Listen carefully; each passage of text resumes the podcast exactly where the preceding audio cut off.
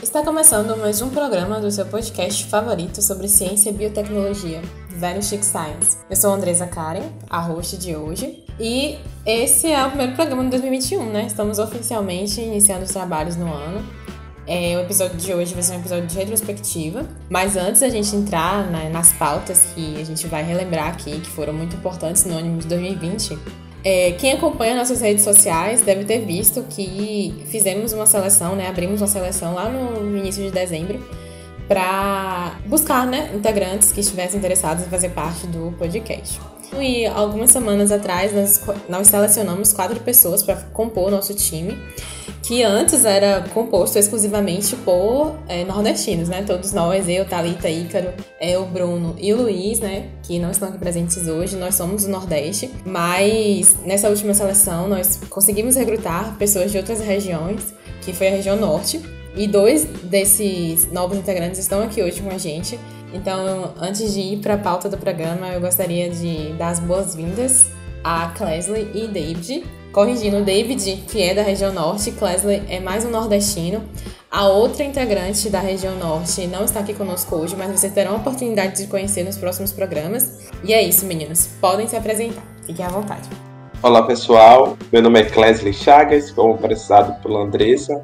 É uma satisfação enorme estar participando desse podcast. Eu tenho muitas expectativas de, das temáticas a serem discutidas, sobre os temas propostos e eu imagino que vocês vão gostar bastante do que vem por aí.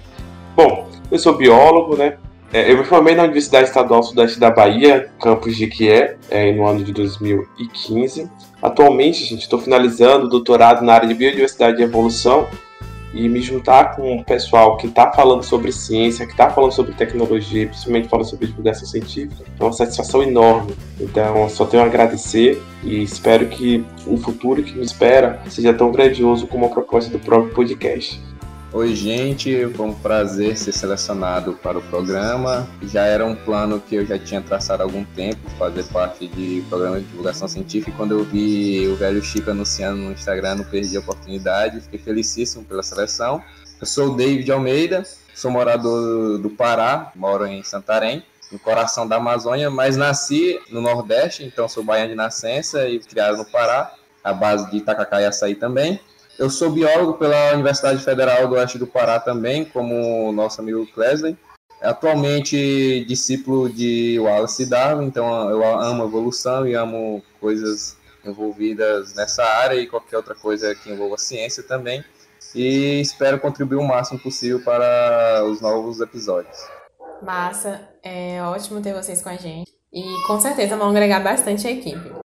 E dois integrantes aqui que também estão conosco hoje, vocês já estão acostumados com eles, né? A Thalita e o Ícaro. Digam lá para todo mundo, gente. Fala galera, feliz 2021 a todos. Estamos dando início ao ano que com certeza será o melhor ano do Velho Chico Science até agora. Já começamos com o pé direito, com novos integrantes que vão agregar muito a esse programa. E temos muitas coisas planejadas para vocês nesse período. E é isso aí, acompanhe a gente durante todo o ano e verão. E espero que estejam todos bem. E vamos lá que hoje o programa vai ser muito bom. E aí, pessoal, é, muito feliz também com a seleção, com o pessoal que entrou. Esse ano realmente promete ser muito bom para o velho Chico. E estamos na torcida, né? Se for melhor do que 2020, já tá show de bola. É, eu tenho que concordar com Thalita, porque o ano de 2020 realmente foi um ano daqueles, viu? Um ano, assim, muito difícil, muito complicado. E quem venceu ele, né? Nós que vencemos ele, estamos de parabéns e que possamos vencer os próximos. A gente fez uma pauta, né, destacando os principais, assim, as principais notícias, os principais eventos relacionados à ciência que ocorreram no ano de 2020. Mas esse vai ser um programa bem dinâmico, tá? Então, assim, quem quiser também dar destaque a outros eventos engraçados que mereçam ser relembrados, também vale a pena. Mas para começar, Vamos destacar aqui um feito maravilhoso que ocorreu no Nobel. Né? Tivemos duas mulheres cientistas premiadas e isso realmente criou uma expectativa né, enorme assim no cenário científico e as meninas, né, Emanuele Charpentier e a Jennifer Doudna, né, foram premiadas e a gente vai falar um pouco agora sobre isso porque merece ser lembrado, né, e com certeza é um fato que está inspirando mulheres e meninas aí pela ciência. É, hoje vai inspirar por muitos anos. Bom, pessoal, esse feito dessas pesquisadoras agrega um valor muito importante no entendimento justamente do, dos principais estruturas presentes em todos os seres vivos, né? que é o DNA. Então, como explicado e dito pela Andresa, a gente tem como principal conhecimento a forma que está estruturado e uma maneira de justamente recortar e fragmentar a partir da utilização de uma ferramenta, abre parâmetros bem interessantes para a gente estar tá desenvolvendo outras tecnologias principalmente na remediação de é, doenças que estão diretamente vinculadas e associadas ao DNA, né, que tem essa transferência genética hereditária. Então, esse prêmio Nobel para os pesquisadores traz, além da importância, né, um feito e um marco muito importante na própria tecnologia e ciência como um todo. Excelente fala, Leslie. Mas, assim, vamos destacar, né, o que que aconteceu. Como a Andresa falou, né, só relembrando, a Emanuele Charpentier e a Jennifer Doudna ganharam o Prêmio Nobel de Química em 2020 pelos trabalhos dela com o CRISPR, né? Então, o que, que seria essa técnica de CRISPR? Uma técnica de edição genética, digamos assim, né? Simplificando bastante. E é uma técnica simples de edição e isso é uma revolução científica, é algo que dá muita pauta para a ficção científica, inclusive, e vai permitir muitos avanços. A gente espera que muitos avanços para o bem, inclusive. E a gente já citou um pouco como é que funciona o sistema CRISPR no nosso episódio que a gente fala sobre a série Biohackers, que basicamente a série se apoia muito no conceito de, de edição gênica por CRISPR em todo o seu enredo. Então, recomendo que você dê uma escutada lá no episódio para entender melhor como é funciona. Mas aqui, só para resumir, basicamente é um sistema de defesa da bactéria contra vírus bacteriófagos, que são seus patógenos. E cientistas que descobriram esse sistema de defesa perceberam que ele também seria capaz de ser utilizado pelos cientistas para editar genes, editar genomas de organismos, não só de bactérias, como também, inclusive, de células do ser humano. E isso foi uma grande revolução, talvez a maior revolução da desde a descoberta da estrutura dupla hélice da fita do DNA, lá nos anos 50, e isso permitiu grandes avanços no, no futuro. E também traz alguns debates éticos que com certeza estarão presentes no, nos próximos anos, conforme as pesquisas forem avançando. Inclusive, quem não lembra do cientista chinês que anunciou que havia editado genomas de duas bebês que haviam nascido há alguns anos, ano passado, 2019. Isso causou um grande debate e é só o começo do debate de todas as aplicações que essa técnica terá no futuro, mas os avanços científicos são inegáveis e a gente vai ver nos próximos anos os produtos, os resultados finais desses avanços que certamente chegarão a todos nós. É, gente, lembrando só que edição genética não serve só para modificar bebês ou pessoas, não, tá? Serve para muitas outras utilidades na medicina em si, na fabricação de remédios, nos alimentos. Então, só deixando bem claro que não serve só para modificar bebê, não. Exatamente, não só é, não, não é uma descoberta da edição gênica, na verdade essa é uma técnica que foi desenvolvida agora, que na verdade facilita essa aplicação da edição gênica. Então já existe engenharia genética, tudo isso já é muito utilizado, como o Talito falou, em diversas áreas, e esse é um método que vai facilitar, tornar muito mais acessível, muito mais rápido, muito mais prático de fazer e, acima de tudo, muito mais eficiente e preciso também.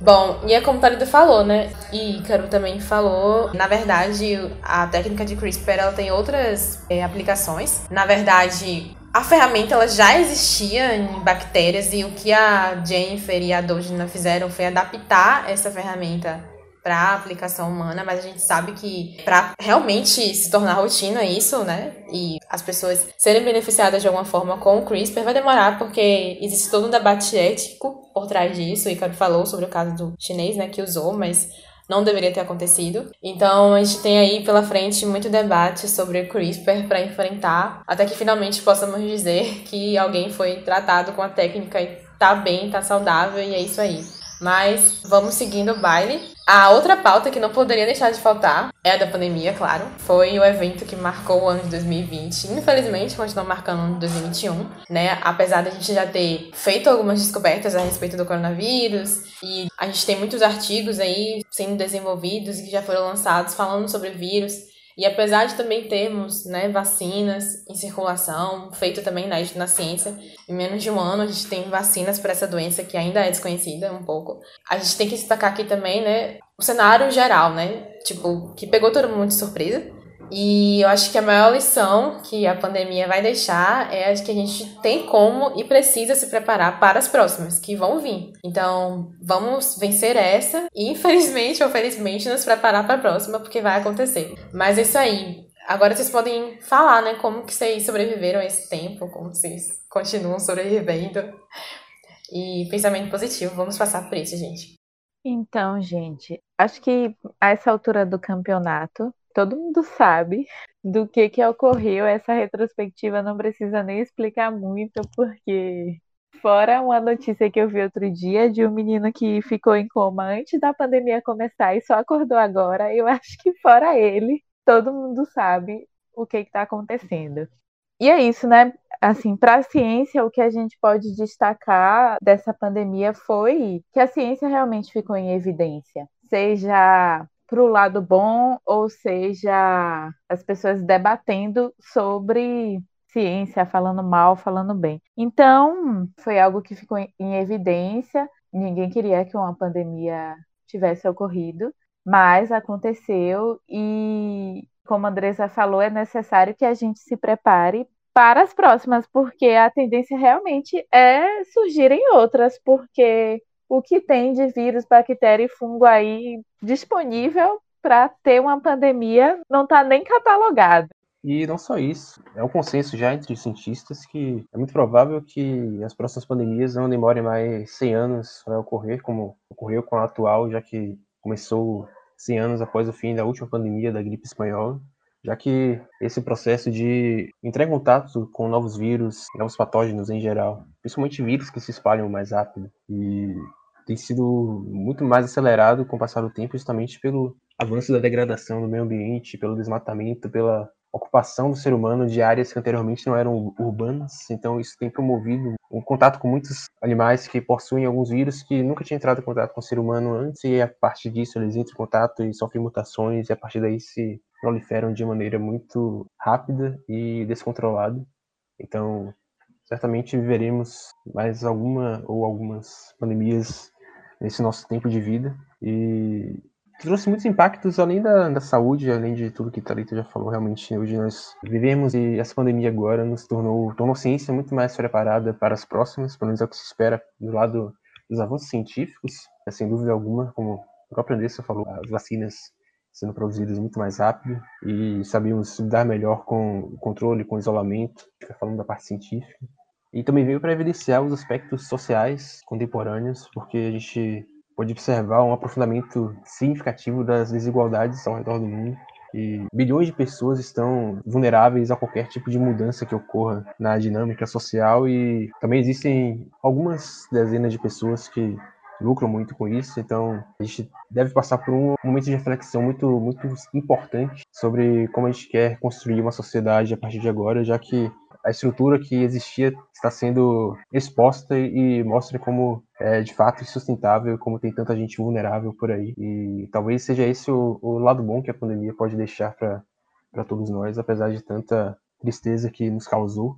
Pegando o gancho do que o Kiro falou, que a pandemia deixa de contribuição negativa é que a gente tende a modificar a forma como nos relacionamos com o planeta, né? Seja em relação à natureza em si, mas também com e para o outro. Essa, esse escancarar de como as estruturas não servem mais, de como o modelo que a gente tende a estar tá utilizando de obtenção de recursos talvez não seja mais viável, essa pandemia mostrou o quão relevante seria a gente estar tá repensando tudo isso, seja as economias, mas também nós, é, indivíduos que participamos ativamente da sociedade que estamos inseridos, né? Então, eu acredito realmente que não existe mais possibilidade de a gente voltar o que era chamado do normal. Não vai existir um normal, vai existir agora um pós-pandemia que nós vamos ter que estabelecermos de forma diferente ao que era anteriormente, tratando todo esse legado que a pandemia do coronavírus deixou e fazendo com que essas modificações perdurem, né? Para quando acontecer, assim como mencionaram minhas colegas, outra pandemia, a gente esteja mais preparado emocionalmente e também na forma de estar tá combatendo elas. É legal, porque tudo isso também contribui mesmo para, principalmente da nossa perspecção em relação à natureza, né? Nós, quanto seres humanos, temos o alto ego de sempre colocarmos a margem da natureza ou algo dá para nos servir, né? Quando nós esquecemos que, na verdade, também somos seres da natureza, nós somos organismos vivos também, tem, participa dos mesmos ciclos, né? Então, tudo isso serviu para essa reflexão uma reflexão, como o Clésia falou também, que mostra que a partir de agora o novo normal vai ser isso, a gente tem que estar preparado para as novas possíveis pandemias e sempre pensando agora de forma global, não só questões locais também, e sempre pensando em conjunto com que nós fazemos parte desse meio e não que não está apenas para nos servir. E outro impacto muito importante sobre a pandemia, além de tudo que já está sendo falado por aí, inclusive é algo que vocês estão falando menos do que eu acho que deveriam, é o impacto que essa pandemia está causando pessoalmente em, em todos nós que, mesmo se não passaram pela, pela infecção, pela doença e, e, continuam saudáveis por esse aspecto, mas quando a gente sair desse, desse período, a gente ainda vai ter um tempo de readaptação a viver em, em sociedade. Eu, particularmente, não sei mais como é interagir com pessoas, já que são, é quase um ano de isolamento agora. E não que eu fosse muito sociável antes, mas é, um ano sem, sem contato com pessoas que não moram comigo acabou afetando totalmente tudo que eu aprendi durante toda a vida. Então, está muito empolgado com o que vem por aí, para a liberdade, para poder voltar à, à rotina e, e, ao lazer. Mas acho que tem muita gente que não lembra mais como é conviver com outras pessoas, como é interagir socialmente, inclusive eu. Então, teremos alguns, algumas semanas, alguns meses aí de readaptação a convivência com outras pessoas, mas por um lado pode ser bom porque tem gente que diz que gostaria de voltar ao momento que viveu alguma situação pela primeira vez e a gente vai ter essa oportunidade em diversos aspectos, em diversas coisas que nós gostamos de fazer, nós poderíamos fazer novamente pela primeira vez. Então, por esse lado vai ser muito bom. Eu acho que Carol destacou um ponto importante mas que me lembrou outra coisa, não só o impacto de como vai ser essa ressocialização de todo mundo em sociedade, mas também o impacto que isso está causando na nossa cabeça, né? Porque quem não surtou em 2020, eu acho que não entendeu nada do que estava acontecendo, seja pela pandemia, seja pelo Brasil, e não entendeu. Então, volta, pensa um pouquinho que vale a pena surtar pelo ano de 2020. Então, realmente tá complicado, vai ser complicado, mas não tem jeito, né? Eu tenho inveja da pessoa que não entendeu 2020, então eu gostaria muito de ter sido essa pessoa, mas infelizmente não fui. É, foi muito boa essa fala. Eu sei que a gente já conversou isso no privado várias vezes, mas foi só você falar isso. E eu fiquei pensando na vida e um show, sei lá, quando tudo voltar ao normal. Não sei, a gente vai conseguir parar de usar máscara aí, pensando aqui. Em algum momento, eu acho que sim. Inclusive, estou contando com isso. Mas se não, pelo menos mais um ano por aí, a gente vai continuar nesse, nessa coisa de usar máscara, eu acho. Sério, gente, aqui na, na minha região, máscara é muito difícil, você não tá entendendo. É só em locais onde que o uso dela é obrigatório, mas tipo, o pessoal andando na rua e tal, se não tiver nenhuma fiscalização, o pessoal tá usando sem máscara. Inclusive, festas clandestinas fazem muito aqui. Acho que na região toda, região norte, para todo, inclusive. Eu ainda acho, Icaro, que o tempo de máscara vai durar muito mais. Eu acho que a gente, de uma maneira meio que indireta, né? Algumas pessoas terão ainda esse receio se não pelo coronavírus, né, Covid-19, qualquer outro tipo de vírus que venha infectar. Eu acho que não sendo tão, não aumentando tanto em comparação, por exemplo, ao que acontece em países asiáticos, como China e Japão, mas a gente vai ter um costume maior da, da utilização de máscara. Estando ou não, por exemplo, com sintomas gripais, outras coisas. Porque isso já está sendo introduzido, por exemplo, mesmo que obrigatoriamente, mas de uma maneira sutil no nosso dia a dia principalmente as crianças, eu nem digo muito adulto, mas eu percebo que as crianças ainda tendem a ter essa visão, às vezes, talvez levando na brincadeira ou não, da utilização e tudo mais. Então, acho que isso vai ser inserido meio que por osmose no dia a dia de algumas pessoas. Não, eu acho, eu concordo.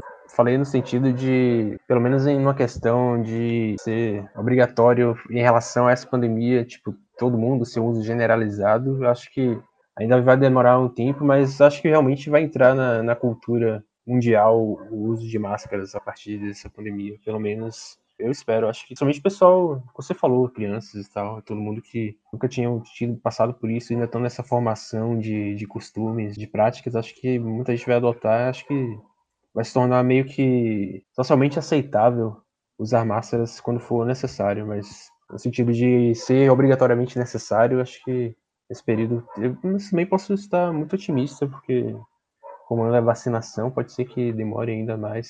Sei lá, eu tô. Não que eu seja otimista, mas eu estou querendo acreditar que daqui a um, um ano, mais ou menos, a gente vai. Tá, vai ter superado, pelo menos em grande parte, essa pandemia eu sempre fico receioso quando falar da pandemia, dá a entender que tem uma coisa boa, entendeu? Mas uma das grandes modificações, talvez, que agregaram coisas positivas à nossa sociedade a partir da pandemia, foi o cuidado, até, gente, com a higiene básica, né? Algo que a gente tende a estar utilizando mais efetivamente na pandemia, mas que teoricamente deveria estar impregnado no nosso dia a dia sem com ou sem pandemia. Ou lavar as mãos sempre quando estiver em casa, utilização de álcool em gel, quando tocar em superfícies públicas, coisas desse contexto, sabe? Que a gente atualmente teve uma utilização mais intensiva dessas medidas. E quando a gente está falando de pandemia, a gente não pode deixar também de falar sobre o avanço científico que vivemos. Muitas coisas aconteceram assim rapidamente. Em especial, eu estou me referindo à questão das vacinas porque a gente está vivendo um ano praticamente nessa situação e dentro desse período temos vacinas disponíveis para a prevenção do coronavírus. Isso é um feito, é um marco na ciência inédito, porque a gente sabe que as outras vacinas, né, que a gente já conhece, vacina da gripe, vacina da febre amarela, vacina da polio, foram vacinas que levaram muito tempo para serem é, produzidas, né, para serem realmente de fato colocadas para comercialização. E hoje a gente tem, em menos de um ano, vacinas contra esse vírus que ainda é um pouco desconhecido. E aí aqui a gente está destacando a questão das vacinas de RNA, que com certeza vocês estão escutando bastante, porque são uma das mais promissoras, não só para coronavírus, mas para é, outras doenças também. E aí os meninos também vão destacar um pouquinho disso pra gente. Então, a gente já falou bastante sobre vacinas, sobre todos os avanços que a gente teve, mas tem um especial que acho importante destacar, e talvez seja o mais importante deles, no sentido de avanço de quebra de uma barreira na ciência, que são as vacinas de RNA, estão muito em pauta hoje em dia, porque a vacina da Pfizer, que está sendo aplicada já em diversos países, utiliza essa tecnologia e, inclusive, por ser a primeira vacina de RNA a ser desenvolvida, a ser aplicada em seres humanos, a chegar às fases finais. Muitos teóricos da conspiração, muita gente que nega a ciência, fundamentalistas religiosos e afins, tem utilizado essa vacina para disseminar teorias da conspiração de as mais absurdas possíveis, que vocês com certeza já ouviram mas explicando o que é uma vacina de RNA, basicamente a gente tem um episódio sobre vacinas com o Dr. Diego Tanajura, que a gente gravou já tem um tempo, recomendo que vocês ouçam também, além do episódio com o Dr. Gustavo Cabral, que também falamos bastante sobre vacinas. Então, para quem não ouviu, recomendo assim que terminar esse, ouvir lá para entender melhor.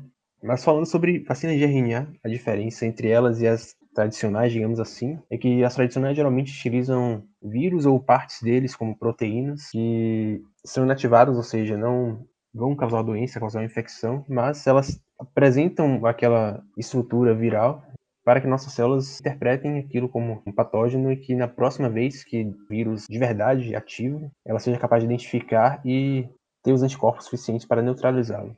Já a vacina de mRNA é diferente, porque ela utiliza de fato material genético, no caso o RNA, o transcrito do DNA, que vai dar origem a uma proteína que geralmente é a proteína mais reconhecida, o, o antígeno, que é reconhecido pelo nosso sistema imunológico. No caso do coronavírus é a proteína spike, que é a proteína que interage com as células no momento da invasão desse vírus na célula. E essa vacina vai inserir em, no nosso organismo esse material genético que vai codificar essa proteína. E nossas próprias células vão utilizar sua própria maquinaria, seus ribossomos, etc., para produzir essa essa proteína que vai ser, aí sim, apresentada no nosso organismo e vai criar os anticorpos necessários para que, quando a gente entre em contato novamente com essa proteína, ela seja inativada. E é uma maneira muito segura de ter uma vacina, já que você não utiliza nem sequer um vírus atenuado, é apenas um material genético, então, em teoria, é muito mais seguro, apesar de essas, todas as vacinas serem muito seguras, mas evita, inclusive, muitos efeitos colaterais leves, como febres ou pequenos sintomas que a gente pode ter logo ao tomar a vacina. E nesse caso da vacina de mRNA, ela está sendo desenvolvida já desde os anos 90, que foi teorizado de que ela poderia ser de fato efetiva, e poderia ser executada e aplicada em humanos, mas sempre foi, como todas as vacinas, sempre levou muito tempo para que se avançasse em cada fase e que elas chegassem de fato a, aos braços das pessoas. E graças a tudo que tem acontecido, a pandemia fez com que esse desenvolvimento fosse acelerado e que a gente chegasse já no final de 2020, apenas alguns meses, cerca de 10 meses após o aprofundamento da pandemia, ou aproximadamente um ano desde a descoberta do vírus, desde que o vírus entrou em contato com a primeira pessoa, a gente já tem uma vacina totalmente nova, totalmente inédita, com mecanismo inédito, e chegou já aos braços das pessoas, já está imunizando milhões de pessoas ao redor do mundo. Então esse foi um grande, um grande avanço científico, sem dúvida alguma, da pandemia, são as vacinas de RNA, e trazem um futuro muito promissor para diversas outras aplicações, outras doenças que ainda não têm vacinas disponíveis. Esse pode ser um mecanismo muito útil para desenvolver novas vacinas. Deixa eu só ser um pouquinho redundante aqui. Existem vacinas de RNA sendo desenvolvidas desde a da década de 90, né? Mas não são as vacinas para coronavírus, tá? São vacinas para outras doenças. Então, essa tecnologia já está sendo estudada há muito tempo.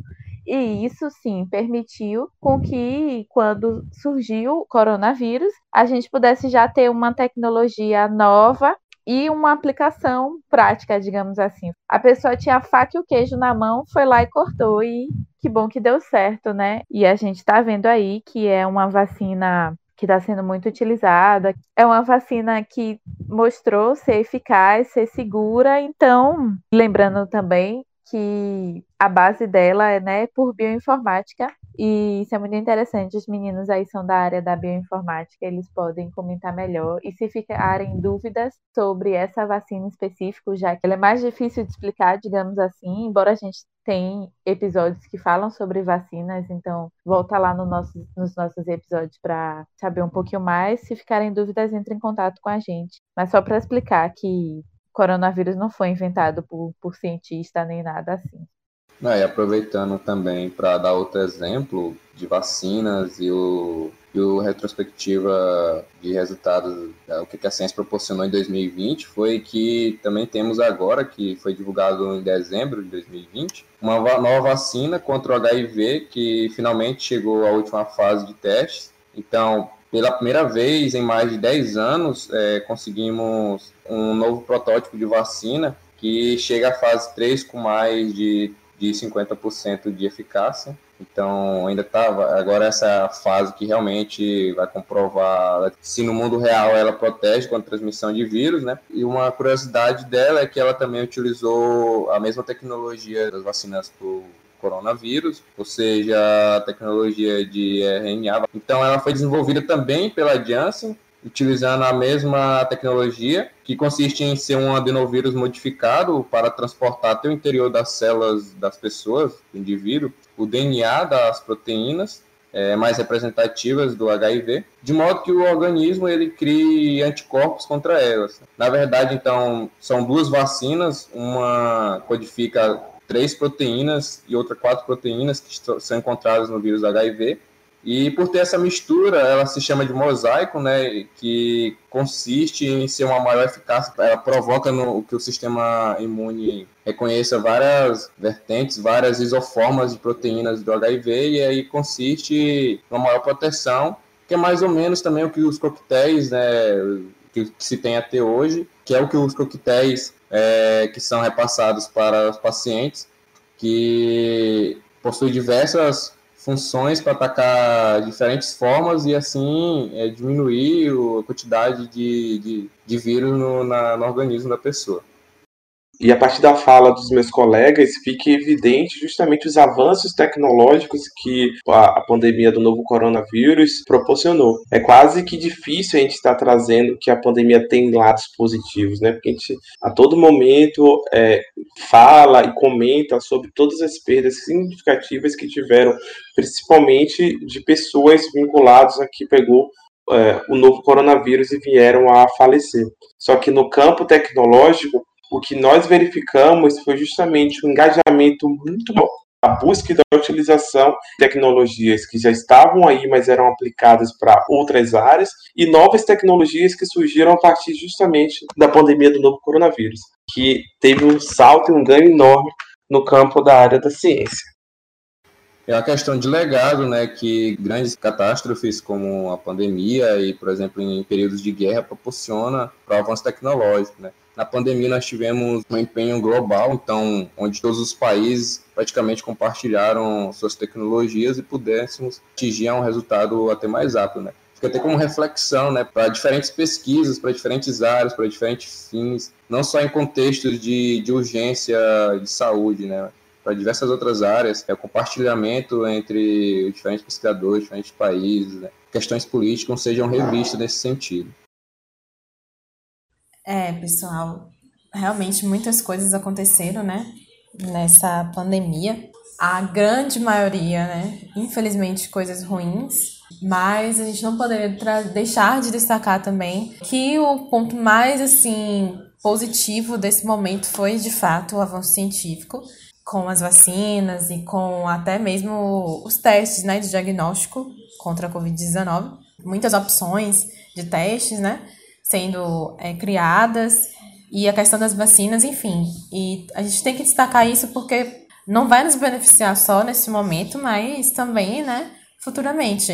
Como eu falei, né, a gente precisa estar preparado para enfrentar as outras que virão. Então, quanto mais a ciência avança, melhor para a gente. Mas uma outra coisa que não deixou também de ser notícia, né, nesse ano de pandemia, não que não seja notícia em outros anos, né? Desde que a era digital chegou, né, a gente sabe que as fake news, elas têm aí feito parte da nossa rotina. E a durante a pandemia foi uma coisa que se intensificou bastante. E o, que, o lado que mais vem sendo atacado é justamente o lado da ciência, né? A ciência, ela constantemente é desmentida e desvalorizada, mas nesse contexto pandêmico ela tem sido mais ainda. Especialmente com é, o advento das vacinas, né? Então a gente tem escutado muitos absurdos de pessoas que tentam desacreditar né, a ciência e que eu acho, sinceramente, que ficam esperando pelo momento em que essas inverdades e coisas absurdas vão se tornar reais, mas não tem como, porque são coisas que não fazem o menor sentido. Mas agora a gente vai dar um destaque para esses movimentos aí doidos que surgem do nada e que não tem nenhum embasamento científico. Bom, pessoal, pegando justamente o gancho que a Andressa falou, em 2020, uma onda que se iniciou justamente na época dos debates políticos, que foi o lançamento de várias e várias notícias falsas no âmbito da nossa sociedade, em 2020, também teve esse marco negativo quando a gente fala sobre combate à pandemia. O que a gente mais viu foi justamente várias pessoas recebendo inúmeras informações, seja na transmissão, seja no combate, seja até mesmo nas medidas de precaução no combate do novo coronavírus. Muitas vezes as notícias estavam diretamente relacionadas a coisas simples, como qual medida a tomar ao chegar em casa, ou até mesmo coisas negativas que eram a utilização de medicamentos na prevenção. Hoje, nós sabemos que não existe tratamento precoce que venha justamente a combater o novo coronavírus, apesar de a gente constantemente estar sendo bombardeado com informações de pessoas que tenham até é, um cunho importante na nossa sociedade, todos os cientistas já é algo que está completamente inserido e que já foi debatido e que já foi corroborado, que não existe medida precoce a se tomar para justamente estar combatendo o coronavírus, mas até hoje a gente continua a ter informações como essa. Qualquer um que está ouvindo agora, com certeza já deve ter ouvido a utilização de determinados medicamentos como a ivermectina um tipo de remédio que foi amplamente difundido na nossa sociedade, que era uma das medidas precativas para justamente não pegar, ou se pegar, você ter sintomas mais brandos do novo coronavírus. A própria empresa que fornece o medicamento veio a público informar que ele não é um medicamento a ser utilizado como medida a estar tá justamente sendo utilizado precocemente para o novo coronavírus. Ele é utilizado né, para outro tipo de combate, e esses tipos de informações que chegam até o nosso ouvido está diretamente ligado ao movimento que se instalou fora do Brasil, mas que também está presente aqui, que é esse movimento contra a ciência. E relacionado a isso, a esse movimento contra a ciência, temos o chamado movimento anti-vacina, algo que quase que é inaceitável se a gente pensar que em pleno 2020, 2021, a gente ainda está discutindo a necessidade de se vacinar para combater determinados vírus, determinados patógenos, acredito que ninguém pensaria que seria possível isso acontecer. A gente lê, né, na época quando estamos estudando no ensino médio, ensino fundamental, a revolta da vacina ou determinados eventos históricos de pessoas que se levantaram contra determinados segmentos é, científico, e a gente fica pensando, ué, mas como é que a pessoa teve a possibilidade de pensar ou de ir contra o que as pessoas que estão estudando estariam informando? Mas em pleno 2020, em pleno 2021, a gente ainda tem pessoas que são contra a utilização de vacina. Esse segmento, gente, tem um fortalecimento maior, tem um poder maior fora do Brasil. Na verdade, ele se instalou mais ativamente nos Estados Unidos, em que lá nós temos pessoas que se reúnem mais ativamente para ir de encontro à utilização da vacina nos mais diferentes tipos de patógenos, nos mais diferentes tipos de vírus. No Brasil, apesar de ainda pouco difundido, a gente recebe informações de pessoas que dizem para não tomar vacina. 2020 nós temos uma diminuição de 30 a 40% justamente na vacinação de vírus comuns que a gente já tinha sido combatido ao longo dos anos, mas retornou com um aumento desse movimento justamente anti-vacina no Brasil, como é o caso do sarampo. O sarampo, que já tinha sido erradicado, nós já tivemos justamente planos de combate. Só em 2020 você teve uma redução drástica em todos os cantos do país dos pais que não levaram os filhos justamente para estar tá se vacinando. E isso é muito preocupante, porque se a gente está falando de uma produção em larga escala, como dito anteriormente, de vacina contra o Covid, e para sarampo, que é algo que todo mundo sabe, ou que a maioria tem a noção de que é algo que deveria ser combatido, a gente deveria justamente estar se preocupando como a utilização e como a difusão desse tipo de movimento poderia diminuir a vacinação contra o novo coronavírus.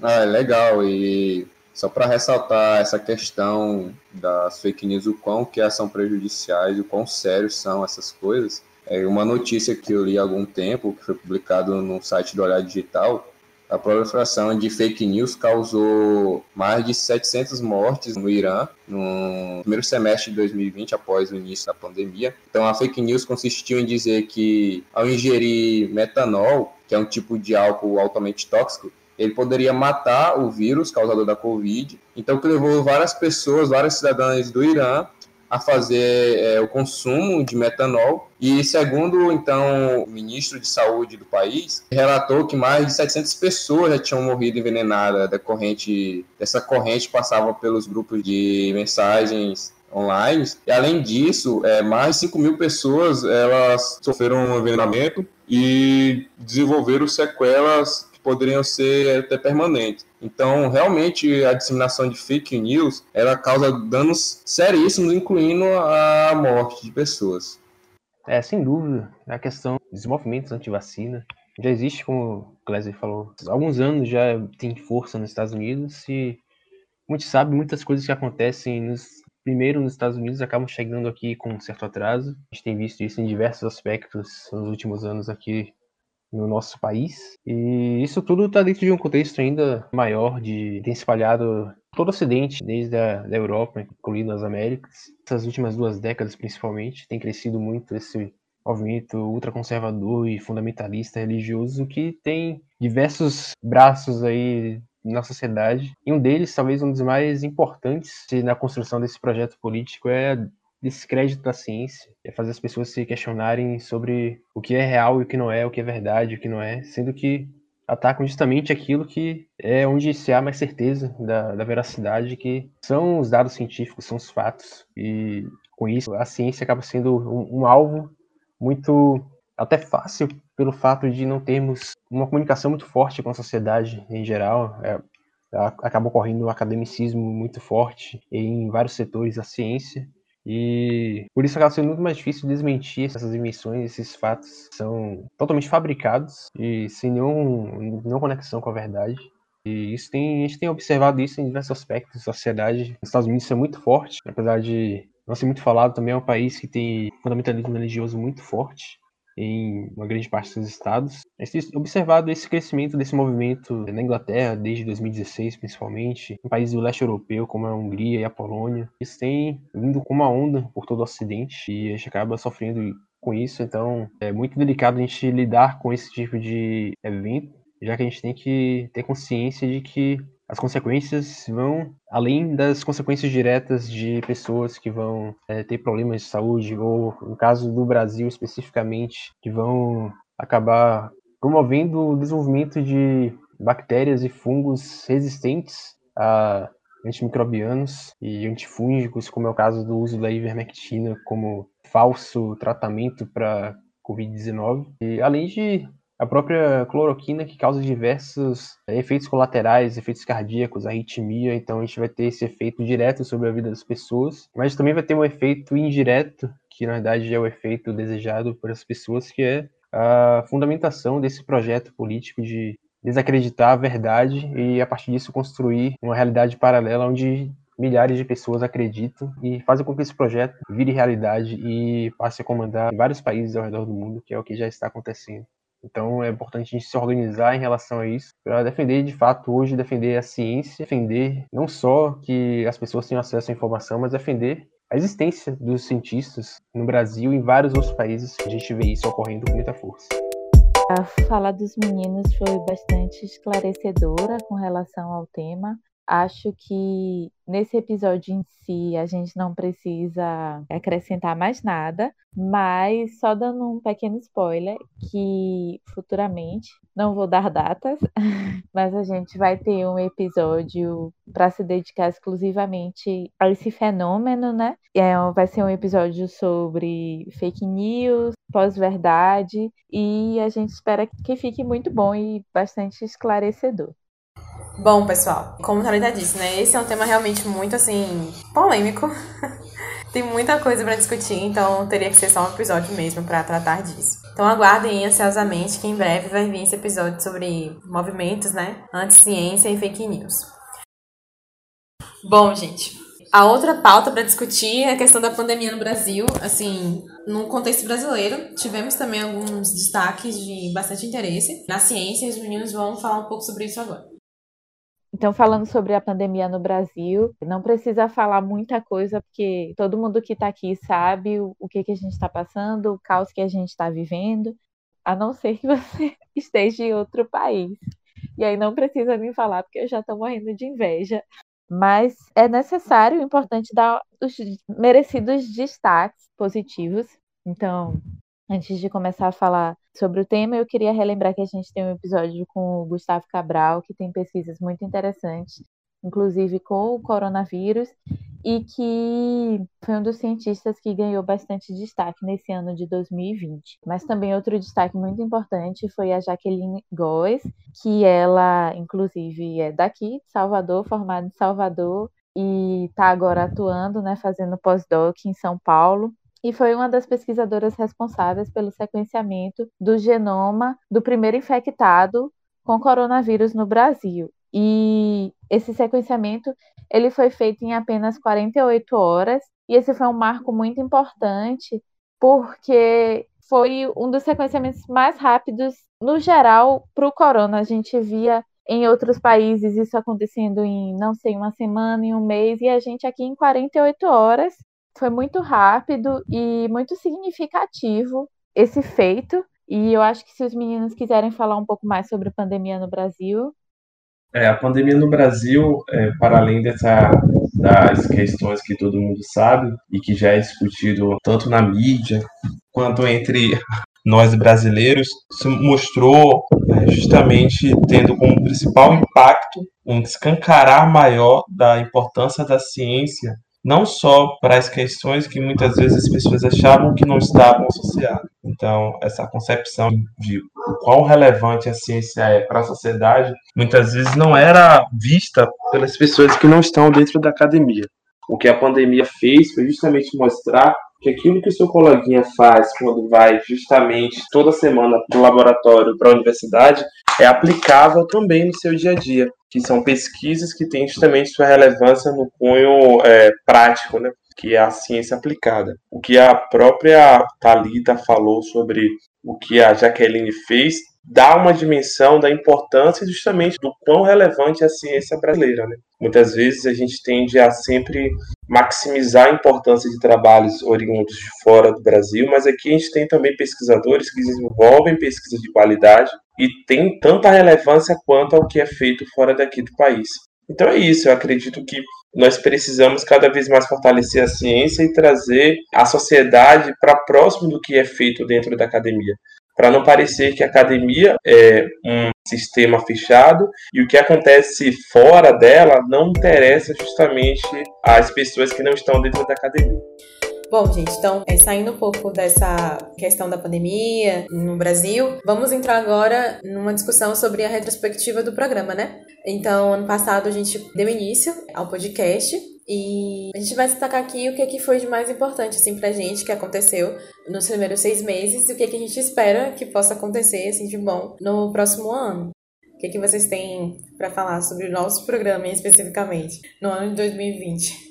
Bom, por esse aspecto, foi um grande ano para mim, pessoalmente, e para creio que por esse lado para todos que fazem parte, eh, que fizeram parte desse momento de fundação, de tirar essa essa ideia do papel desde final de 2018, início de 2019, a gente está querendo criar esse podcast e finalmente em 2020 a gente teve a oportunidade de tirar essa, esse projeto do papel e tem sido muito bom, com certeza evoluímos muito a cada episódio, com certeza quem ouviu o primeiro episódio e ouvir o episódio de hoje vai perceber que a gente melhorou bastante em todos os aspectos. Inclusive na equipe, hoje nós temos uma equipe muito maior, muito mais qualificada, com novos nomes que estão fazendo parte desse projeto com a gente. E tem sido incrível. Eu tenho adorado participar de episódios, vários episódios que eu adorei, inclusive editar, que é algo relativamente chato de fazer, mas episódios quando são bons, quando são bem feitos e agradáveis de ouvir, a gente não se incomoda de ouvir alguns trechos várias vezes até a edição ficar perfeita. Então, acho que a gente está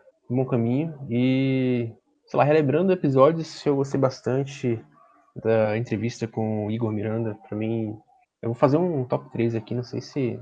Não, um top 5, porque senão fica injusto com os outros. Apesar de ter gostado de tudo que a gente fez, acho que a entrevista comigo foi muito boa. A entrevista com o Gustavo Cabral também foi incrível, mesmo eu não tendo participado, mas eu me senti fazendo parte ali da, da conversa, porque realmente foi muito bem feito. Eu, eu gostei de todas as entrevistas, vou fazer um top, top 5, eu vou falar que eu gostei de todas as entrevistas, eu gostaria de destacar esses dois, e tenho certeza que esse ano vai vir episódios muito melhores do que os que a gente gravou no ano passado, e estou muito empolgado e fico muito feliz, principalmente, segredo de bastidor, fui feliz que o, o nome que eu pensei ironicamente, sugeri ironicamente, achando que seria rejeitado por todos os colegas da equipe, acabou sendo aprovado e hoje é o nome oficial, que é o velho Chico Sainz, ele esperava. E não sei, é isso. Eu acho que o saldo é extremamente positivo. Espero que todos que estão ouvindo estejam gostando. E quem não gostou ainda vai gostar, porque vai ficar ainda melhor. Eu vou seguir com um comentário só para os mais velhos primeiro. os mais velhos da equipe, que fique bem claro. Brincadeira. então, Pegando esse gancho que Caro fez, eu também gostei bastante das entrevistas. E aí, só para não citar os mesmos episódios dele, que, também, que foram realmente maravilhosos, eu vou deixar aqui outras duas entrevistas, que foi nossa entrevista sobre fermentação com o Luiz Fraser, daqui de Salvador, e nossa entrevista com a Camila Albuquerque, sobre cosméticos e biotecnologia, que também foi bem interessante, né? Nosso primeiro episódio com alguém de fora do Nordeste, e foram episódios muito legais de, de participar, e eu acho que estamos evoluindo como podcast. Eu, eu considero que o saldo de 2020 com relação ao podcast foi muito positivo e a gente tende a melhorar. Então, não abandone a gente agora, continue ouvindo que a gente vai melhorar. E é isso. Agora é chegar à edição mil. Eu gostei de todas as entrevistas também. Eu acho que a gente foi bem versátil, assim, nos temas, né, que discutimos. Teve temas para quem gosta de tudo, né? Teve fermentação, teve empreendedorismo, teve biologia mesmo com Gustavo Cabral, né? E é, o doutor Tanajura, que falaram um pouco sobre a questão das vacinas e tal. Mas eu tô destacando as minhas preferidas, né? A com o Gustavo, Tanajura e a com a Ana Luísa, que foi a do, sobre empreendedorismo. Então, para mim, essas foram as melhores entrevistas, mas todas estão de parabéns. E eu também trago como um dos meus episódios favoritos o do Biohackers, que é do Biotech Pop. Gostei muito de fazer. Na verdade, eu amo fazer todos os episódios de Biotech Pop, porque eu sou uma cinéfila mesmo. Então, eu assumo isso. Então, é o meu quadro preferido, tá, gente? Desculpa, eu tinha que falar isso. Mas, assim, eu espero também que o podcast cresça bastante. Eu acho que com a equipe, né, ganhando novos integrantes, a gente pode avançar muito, bastante, ganhar outros rumos. E é isso. Eu espero que os meninos curtam também essa experiência que a gente está curtindo e, enfim, são as minhas considerações. É como disse eu, o poeta Chorão, importa se sentir bem, o que importa é fazer o bem. Eu quero ver meu povo todo evoluir também. É esse recado que eu deixo. Fica agora o espaço para Clesley e David. Eu sei que em 2020 vocês não estavam participando do podcast, mas se vocês quiserem citar algum episódio que vocês gostaram e não sei, dar um biscoito pra gente, a gente aceita. Bom, pessoal, 2020 foi muito interessante, porque eu também conheci o podcast, não inicialmente pensando em fazer parte do projeto em si, mas como ouvinte, e eu iniciei justamente ouvindo o podcast com o Igor. É, Para mim, ele particularmente tem um, eu posso dizer até um carinho por ele, pela contribuição que ele fez vinculado ao meu crescimento pessoal. Então, quando eu vi o podcast deles no Velho Chico Science, eu fiquei muito animado em ouvir outros. O podcast, se eu pudesse elencar, é claro, eu falaria dele, tanto pela questão da representatividade, pela questão que, da importância que ele tem pessoalmente. E também eu poderia estar falando sobre o podcast de um baiano, né, que tem um, está tendo uma relevância enorme no cenário nacional e até fora, justamente na elaboração de vacinas, que é sobre o Gustavo Cabral. Eu acho que quando a gente tende a ter pessoas que desempenham trabalhos importantes e são conterrâneos da gente, dá, chega uma animação maior. Então, os demais têm a sua relevância, mas particularmente, se eu pudesse elencar, seria sobre esses dois profissionais que eu tenho o maior zelo e prezo bastante, que é do Gustavo Cabral e do Igor Miranda mas que todos são justamente é, importantes e as pessoas que não ouviram parem um momento para ouvir que são podcasts que valem a pena. E aí também partilhando um pouco do pensamento do Clesley, quando comecei a ouvir o canal, lá em dezembro, quase no final do ano já de 2020, mas está valendo ainda. Amei a temática, como foi abordada as coisas, então o jeito que é falar de ciência, né, uma maneira descontraída e até uma maneira que facilita para que diversos públicos possam entender, né? Que eu acho que é o que é mais importante hoje na divulgação científica, que é a proposta do canal, né? É, tem que ter esse perfil tanto técnico quanto que favoreça as diversas categorias da sociedade, né? E o que eu posso destacar é o, os quadros de Biotech Pop, eu também amo, sou cinéfilo, sou amante da cultura geek, então amo todas essas coisas. E eu acho que o mais interessante é começar realmente ouvindo e você não ter ideia que poderia fazer parte disso. Então é uma grande felicidade hoje estar podendo estar aqui contribuindo. E vamos que vamos. Bem, gente, para 2021 nós esperamos chegar, sei lá, centésimo episódio ou até mais. porque com certeza esse ano vai ter muita coisa boa, eu espero, para falar. E muitas coisas legais também da biotecnologia e da ciência para discutir aqui com vocês. Novamente, eu queria dar as boas-vindas para Klesley David. Nos próximos programas vocês vão conhecer a Ana Luísa Mikael também. E é isso. Que venha um 2021 com muita, assim, como posso dizer? De muitas coisas boas, né? E de, assim, vitórias pra gente também. Bom, como é de costume, a gente tem que dar a nossa dica, né? Do Choque de Ciência pra vocês. E a minha dica, a primeira dica do ano, eu vou dar essa dica com muita, assim, expectativa. É literária. Eu indico que vocês leiam Duna, uma história sobre ficção científica, que, assim, é um livro bem antigo, que foi escrito há muito tempo atrás, né? E, na verdade, quando você lê você, e vê os temas, né, que o livro trata, você percebe que são temas que estão à frente do tempo em que aquele cara lá, o autor, vivia. Não consigo nem imaginar como foi que ele pensou em tudo aquilo, mas enfim, para livro só. É, super indico, até porque teremos, tomara, né, que a pandemia permita, teremos sim nos cinemas a adaptação chegando no fim do ano. E assim, quem tiver interesse em gostar de ficção científica, é uma leitura muito boa, eu super recomendo. E é isso. Bem, é isso. 2021 chegou e eu particularmente estou com uma expectativa bem alta e isso é totalmente incomum. Mas é que 2020 não aconteceu muita coisa na vida de todo mundo praticamente, mas não muita coisa boa na minha particularmente não aconteceu muita coisa, então espero descontar tudo isso em 2021 assim que for possível. Claro, lembrando que todos devemos manter a segurança sanitária, já que a pandemia está por aí ainda, mas estamos perto de vencê-la, então até chegarmos nesse ponto, temos que manter a, a calma, a paciência a prudência. E daqui a alguns meses isso ficará para trás, eu creio, e aí poderemos de fato correr atrás dos nossos sonhos, das nossas metas e dos nossos momentos de felicidade e vida. E espero muito que não dure mais muitos meses, já que eu tenho muito interesse de ir no Knotfest Brasil, que vai acontecer em dezembro. Inclusive, se alguém estiver ouvindo aí quiser me dar um ingresso, eu estou aceito.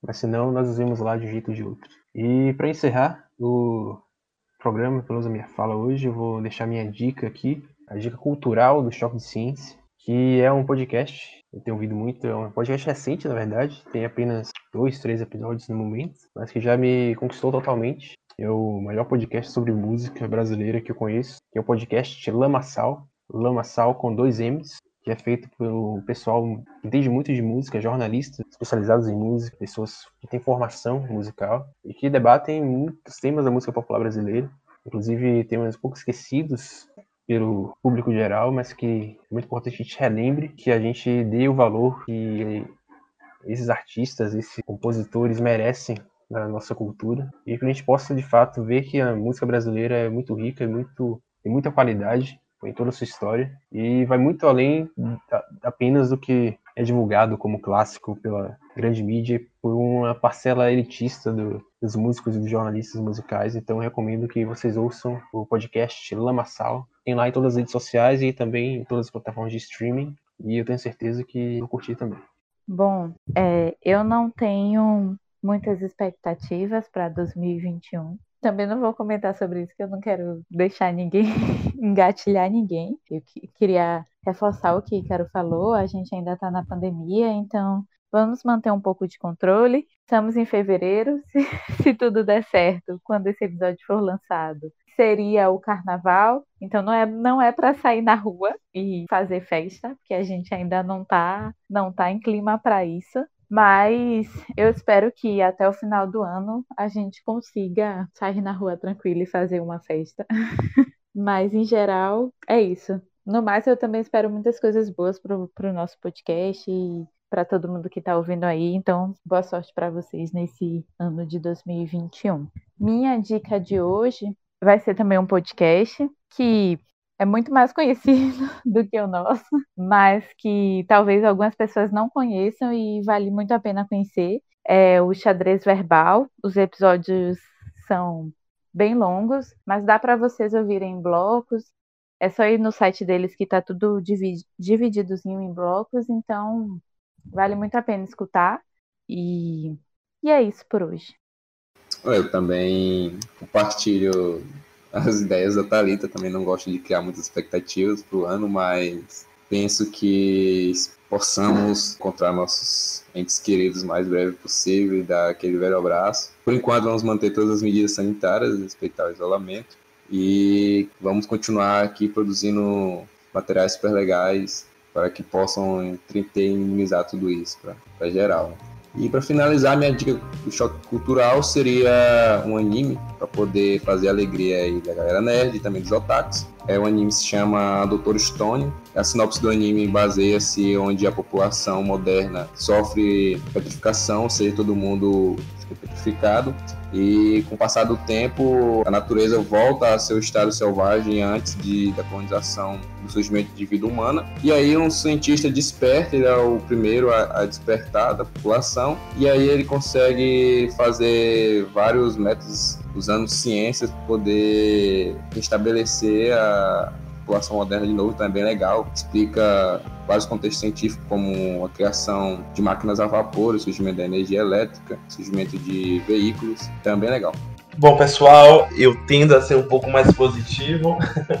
então, para 2021, eu realmente tento sentir energias positivas, trazer energia positiva, fazer com que esse ano realmente seja diferente de 2020, apesar de todo o mal que está aí e alguns resquícios do ano passado, eu tenho a acreditar que as coisas vão ser diferentes, tanto pelo aprendizado que nós é, tivemos no ano passado, tanto por coisas novas que vão vir. Então, eu realmente acredito que 2021 vai ser diferente e que a gente está trilhando o caminho da mudança. Sobre o choque de ciência, eu vou seguir a linha do início justamente desse episódio, em que a gente estava referenciando as ganhadoras, é, as químicas que trabalharam justamente no DNA, utilizando uma ferramenta de recorte.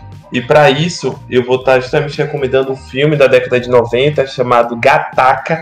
Esse, o nome está ligado às bases nitrogenadas, então é um filme super legal. Apesar de ser antigo, ele traz referências é, bem atuais, em que se passa justamente no futuro. As pessoas tendem a ter filho não da maneira convencional, mas a partir de quase que uma lista de mercado com as características a serem escolhidas e a partir justamente de mudança no genoma, a criança é feita a partir da solicitação dos pais. Só que o filme traz um diferencial que é o protagonista não é feito dessa forma. O protagonista é criado, né, ele é feito da maneira convencional. Então o filme tem que desenrolar trazendo justamente essa concepção de até onde vai nossos limites, se as pessoas podem definir nossos limites. Então é uma recomendação que eu trago para vocês, esse filme chamado Gataca. E é isso aí, até os próximos episódios. Percebo que a nossa equipe realmente entende de dicas, viu? Nós temos as melhores dicas para dar, modéstia à parte. Mas enfim, gente, ficamos por aqui. Isso é tudo por hoje. É, obrigada pela paciência e pela presença de vocês. É, não deixem de nos acompanhar nas redes sociais. E é isso. Vamos que vamos rumo a 2021. Beijos!